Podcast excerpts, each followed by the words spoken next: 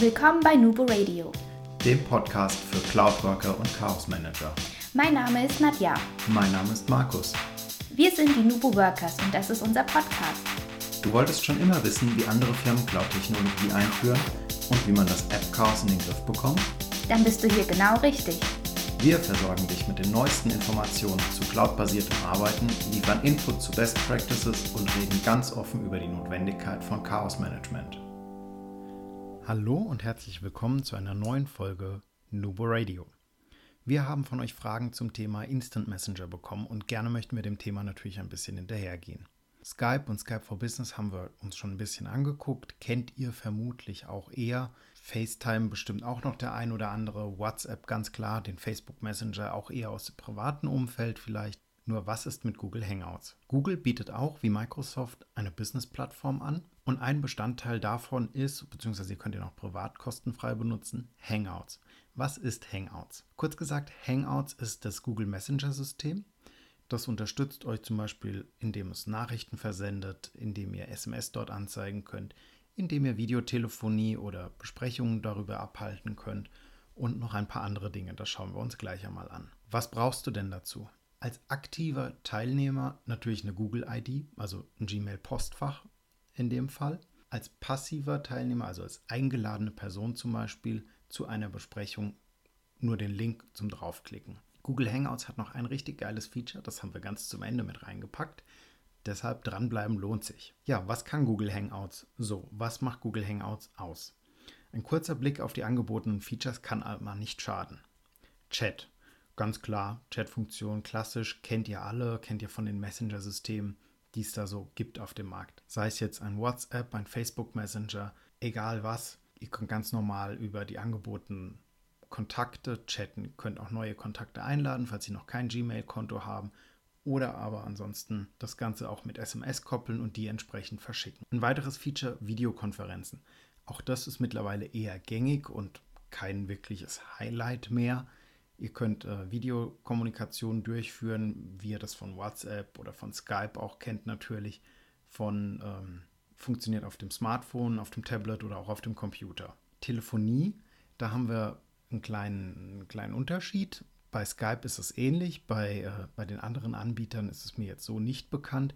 Und zwar könnt ihr auch auf normale Telefonnummern telefonieren. Dafür, wir verlinken euch den, die Preisliste einmal unten. Dafür müsst ihr natürlich Gebühren entrichten. USA und Kanada sind frei. Deutschland kostet das Festnetz aktuell knapp 1 Cent die Minute, das Mobilfunknetz 3,4 Cent die Minute oder so etwas. Also ist relativ günstig und preiswert, wenn man mal eben schnell vom Ausland oder von den Bahamas zu Hause anrufen möchte. Ja, dann könnt ihr Dateien über Google Hangouts übertragen. Das funktioniert genauso wie bei den anderen Messenger-Systemen auch. Ihr nehmt die entweder über die Taste und ladet die hoch oder ihr fügt sie einfach per Drag and Drop im Chatfenster ein. Also auf dem Mobilfunktelefon dann natürlich vorselektieren.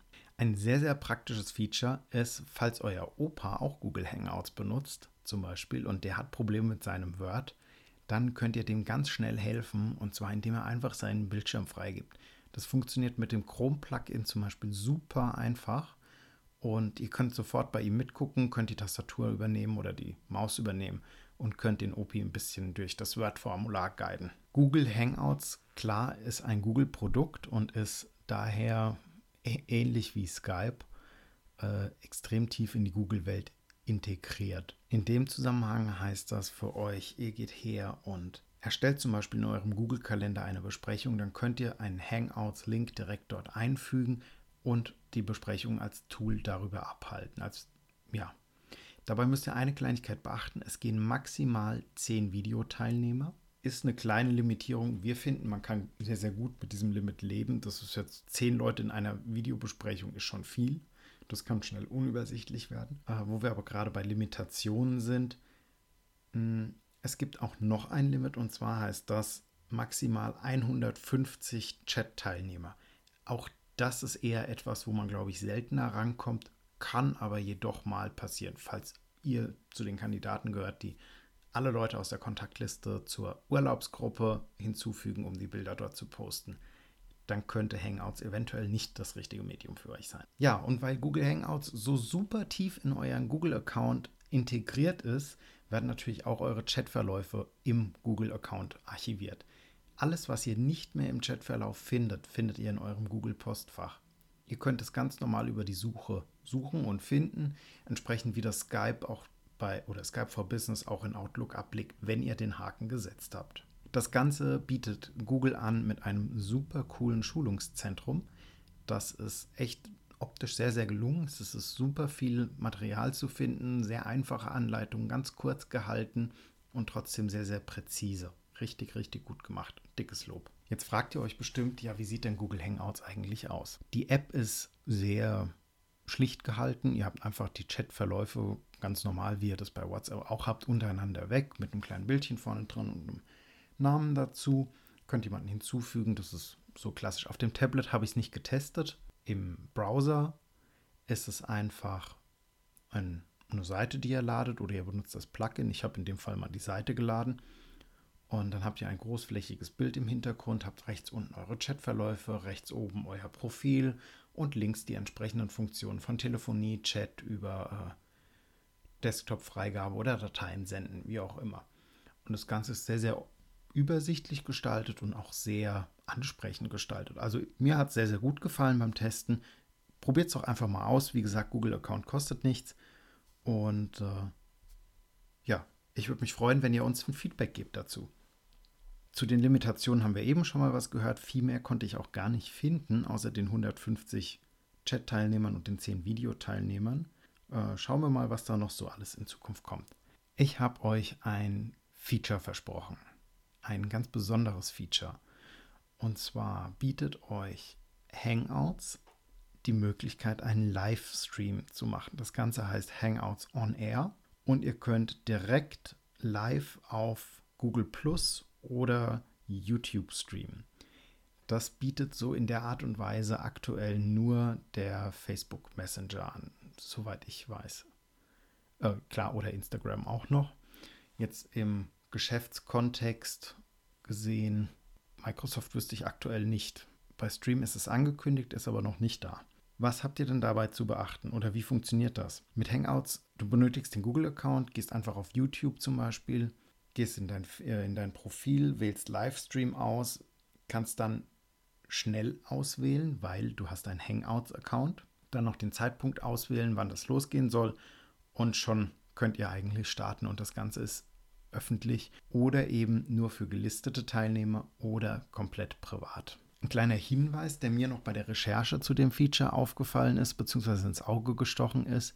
Auf Wikipedia stand geschrieben, ich verlinke euch das Ganze auch nochmal entsprechend. Ein Hangout on Air ist in Deutschland rechtlich als Telemedium zu bewerten, kann unter bestimmten um Bedingungen als Rundfunk bewertet werden und wäre somit lizenzpflichtig. In Zusammenhang mit dem Hangout von On Air von Kanzlerin Angela Merkel am 19. April 2013 wurde allerdings die Aussage getroffen, dass ein Hangout On Air kein Rundfunk sei, sondern ein Abrufdienst, für den keine Rundfunklizenz benötigt wird. Verbindliche Regelungen gibt es noch nicht. Stattdessen sagt Jürgen Brautmeier, der Vorsitzende von ZAK und DLM, dass man erst einmal schaue, wie sich die Sache entwickelt und dann Regelungen treffen werde. Unser Fazit.